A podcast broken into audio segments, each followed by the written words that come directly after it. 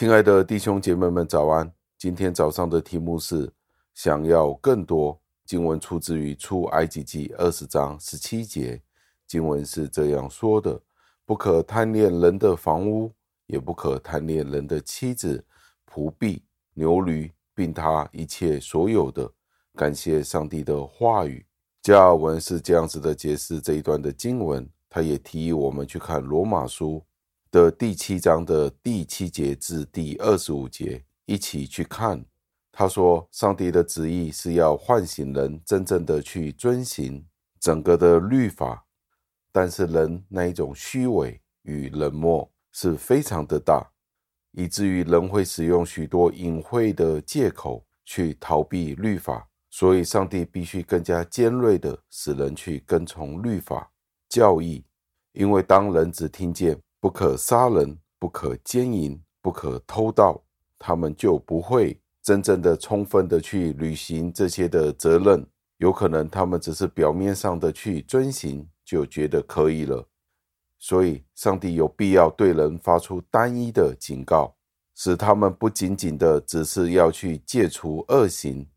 而是真诚的用情感去服从刚才所提到的不可杀人、不可奸淫、不可偷盗这些诫命。保罗在这些诫命里面提出了一个总原则，就是整个律法都是属灵的。在罗马书的第七章的第四节和第十四节都有分别的提到：“我的弟兄们，这样说来，你们借着基督的身体，在律法上也是死了。”叫你们归于别人，就是归于那从死里复活的，叫我们结果子给神。第十四节，我们原晓得律法是属乎灵的，但我是属乎肉体的，是已经卖给罪了。所以可以见到，整个律法对人的肉体是没有任何功用的，因为人已经被卖给罪了。保罗在这里提到，上帝通过他对情欲的谴责。人不单单只是要手脚顺服上帝，而是也要约束我们的思想，避免我们在思想上也做出违法的事情。保罗也承认，纵然他在人的眼中，他好像是无可指摘的，他也相信自己在上帝面前是公义的。他曾经对自己的那一种公正、公义都充满了信心，并且期望自己可以因为行为而得救。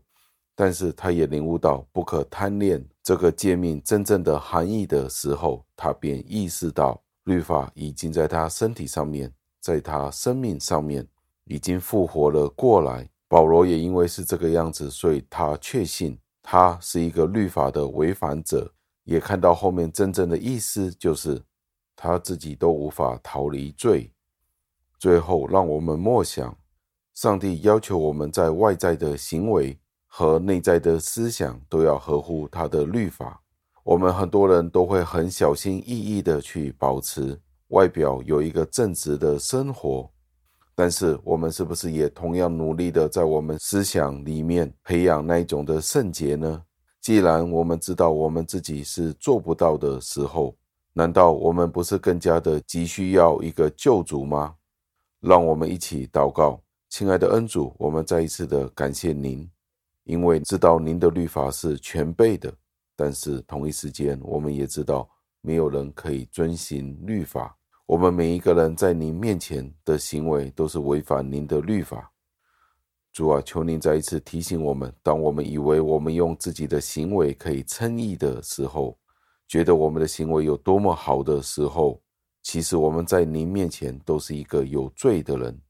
求您帮助我们，快快地跟从您。更加的承认，每一天我们都需要主耶稣基督的临在，您的光照，以至于我们更加清楚我们的光景。无论是在外表，也要同一时间在内心去跟随您，在心思意念上都有那一种清洁。主啊，求您帮助我们，不然的话，我们便时常陷入自欺当中。